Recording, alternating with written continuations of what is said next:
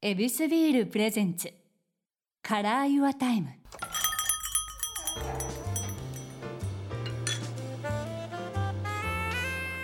目抜き通りから一本入った静かな通りに佇む一軒の店 YourTime ランチから夜の一杯まで気軽に人々が集うこの店にはさまざまなお客様がやってくる今日はですねすごいシェフをお迎えしておりますイタリアンの巨匠片岡守さんですよろしくお願いしますあよろしくお願いします。ようこそいらっしゃいましたは初めましてありがとうございます。はじめまして。このお越しいただいたお客様にはエビスビールで乾杯ということなんですけどもよろしいでしょうかありがとうございます。はいそれではすいません目の前のこっちへ。はいありがとうございます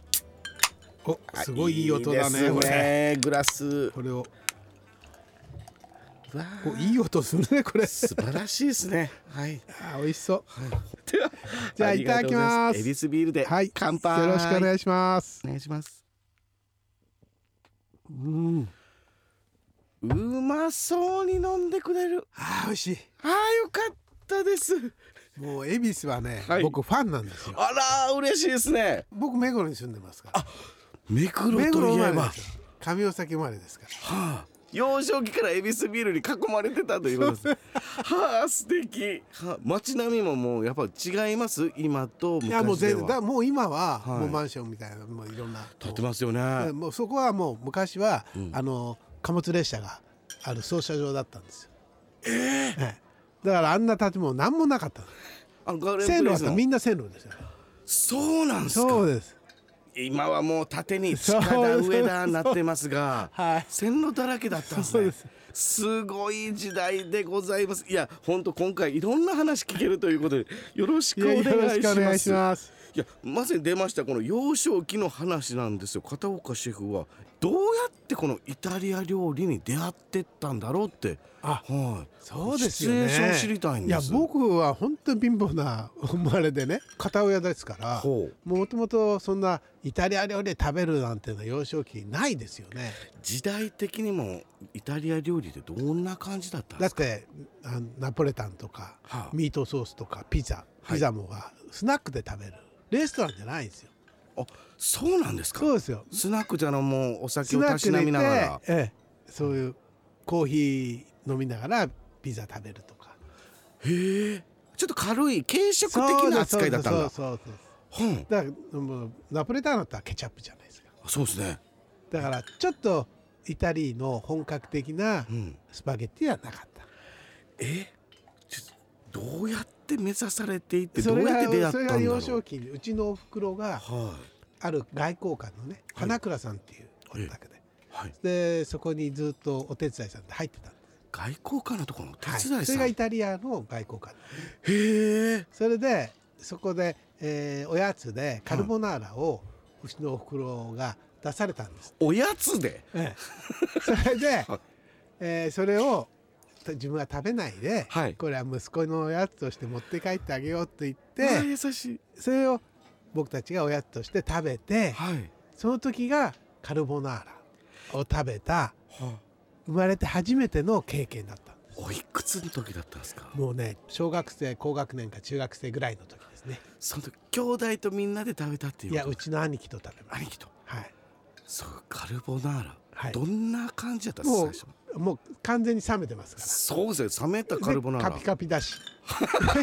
あ側も卵固まってもんてそうですそうもうパパサパサですよね、はいでも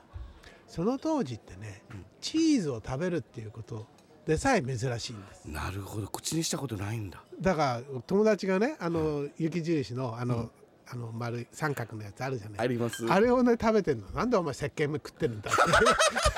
あもう 全そうい然う違時う代もんそういう時代ですよはあ分かんなかったんだチーズっていうそのものがそうですね、はいうまそうなもん食ってるなってでも実際そのカルボナーラお兄ちゃんと食べてどうだったんですか、 いやもうこんなうまいもんが世の中にあるんだと思ったんですよ。マジっすでか結構しつこいじゃないですか。そうですね ね、そしたらそこにちょうどナスとキュウリの漬物があった、それを一緒に食べたのを覚えてる んですよ。あちょうど口内調味じゃないですけど もちっちゃいながら考えてますねそうですね。僕合うんちゃう言ってあけどその衝撃が忘れられなかそったうそうしたらその金川さんっていう、ね、あ外交官の方が僕をね、はいそのおあのいうちに留守番に来なさいっていうわけです。へえで僕はそのワンちゃんがいて、はいえーバロンチーノって言って、はいプードルですよねあらでイタリアから連れてきてほうであのパーティーやなんか行く時に、うんその犬置いていくのかわいそうだから、はい僕犬の番をさせられたんですごいお仕事、す、はあそれで、えーいろんなものを食べさせてくれたあその代わりに、はいあ僕も青木さやかさんの犬見るからっつってお寿司もらったことありますわああそう そのパターンやはああその代わりにごちそうをいただいたという はいへえその時ももう結構イタリア料理そうですそうですじゃあどんどんのめり込んだって感じですかいやそれで自分でカルボナーラを作ろうと、おおもう自分で手ええそれ作紀りをノ国屋行ってパスタ買って、はいね、ベーコン買って、ね、それからチーズチーズその当時パルメザンがない難しいですそれエダムチーズを買ってあできるんだそれを半分に割ってうん乾燥させて、えらそれでするんですよはあそこまでの工程は聞いてたんですかいや見てましたうわー偉い、はいはい、それでとあの僕絵の勉強しててはいそれで、えーその仲間を連れて「おい行くぞ」って言って一緒に作ろうって言って作ってあ食べした食べさせてたんですよその友達もびっくりするでしょそうそう そんな食べたことのないイタリア料理が出る、だからもう今もう昔よくやりましたよ「お前とさ一緒に紀ノ国屋に買い物行ってさカルボナーラ作ったよな」もう思い出の味になってる んだあこれは友達と協業したいって いうそれぐらいごちそうだったんですそねうなんですよはあでこの幼少期そのままイタリア料理目指したいってなったんですかいやそうだけど僕はデザインの勉強で、はいえーいろいろ大学受験してて、ええっと2浪目に芸大受けたんですよ、はいで芸大落ちたんですよ見事見事あらそれでじゃあもう一浪して三浪やろうかなと思った時に、イタリアに行きなさいって言われた行きなさい行きなさいって言われたそう総領事になっていくからあなたはコックとして来なさい僕びっくりしたんですプロフィールに1968年日本領事館の総領事付き料理人としてミラノに渡りって書いててえどういう経緯でと思ってたんですよだからそういうことなんですそうなのでその当時ねその、総領その金川さんのはいおばあちゃんがはい倒れて寝たきりだったんですそうなんだそれをうちのおふくろが面倒見てたんです、へえだから、えーその代わりっていうか、俺にこの子を育てようというふうに思ってくれたらしいんですよ。そういうことなんですね、まあ、だから関わりもあるしそうですそうですじゃあそのまま連れて行って育て上げるぞとそうです。それ僕をこうこの子は舌の感覚が美味しいものは美味しいっていうし、まずいものはまずいっていうから舌の感覚があるんじゃないかとなるほどいうふうに思ってくれたらしくて、はいそれでもしダメだったら途中で返しちゃえと。なるほど、ええそういうそういう手段もあるんだそうですそう です。 厳しい手段です ねはいでポンとじゃあでかいポンといかないでしょ。えそれでその当時ね味の素の社長のね、はい鈴木さんが、はいえー友達だったんですよ金倉さんのはい同級生で。で味の素の鈴木さんに頼んでどっか両手に入れちゃってって言われて月板村に入ったえ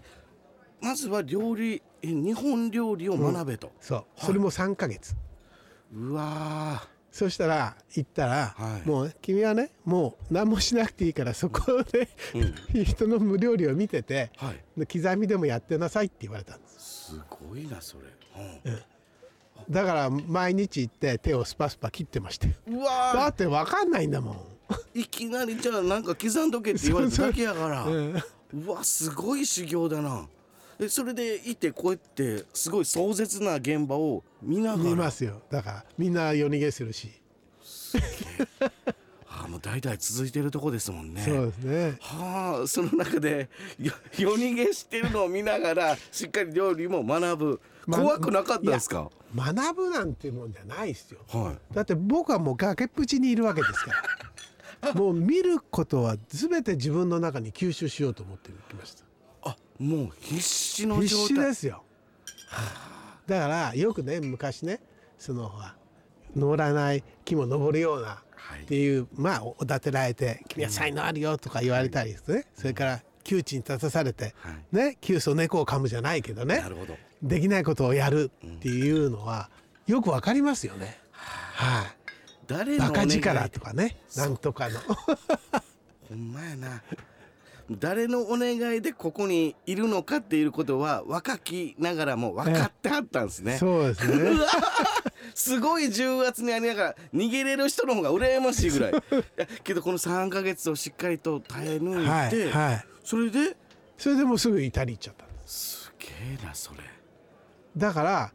もうそれしか入るでしょ、そしたらもうその当時ね何か1か月ぐらいしてからかな、お客としてん中曽根さんだとか、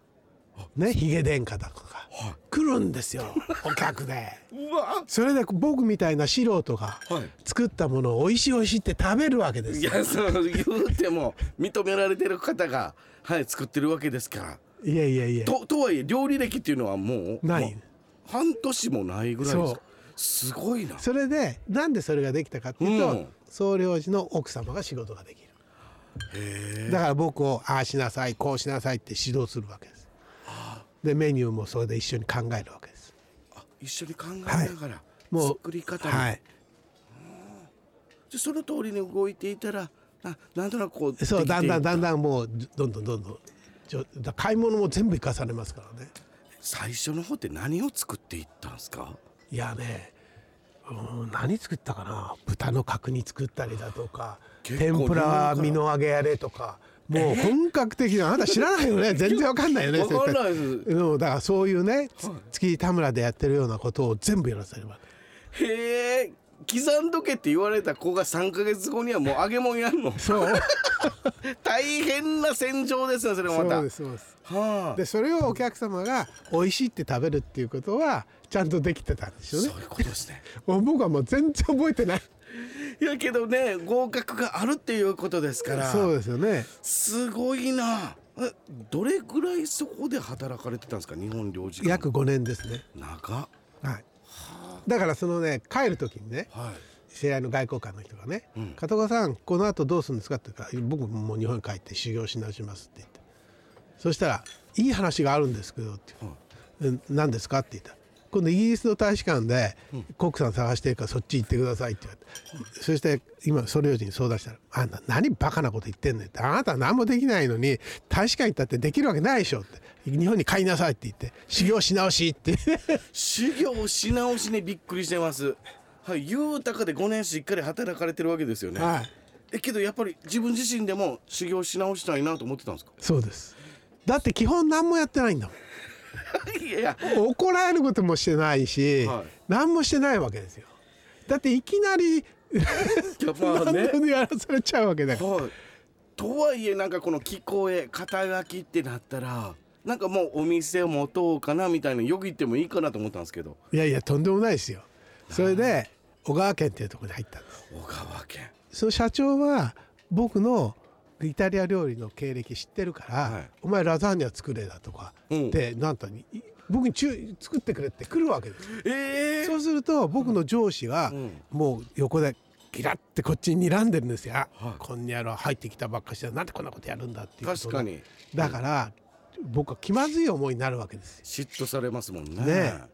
でも中にはねいい人がいたりなんかするんでえそれはじゃあ小川県はどれぐらい修行された僕2年ちょっとですね。しっかりされますね、はいえここでじゃあ、えー料理の基礎をまたそう改ですそうめでてす身につけて、で僕はもともと昔からねミラノにいた時にはい日本料理かじってたでしょはいである店に行きなさいって言われたんですよ。ほうこれがダリーノっていうお店で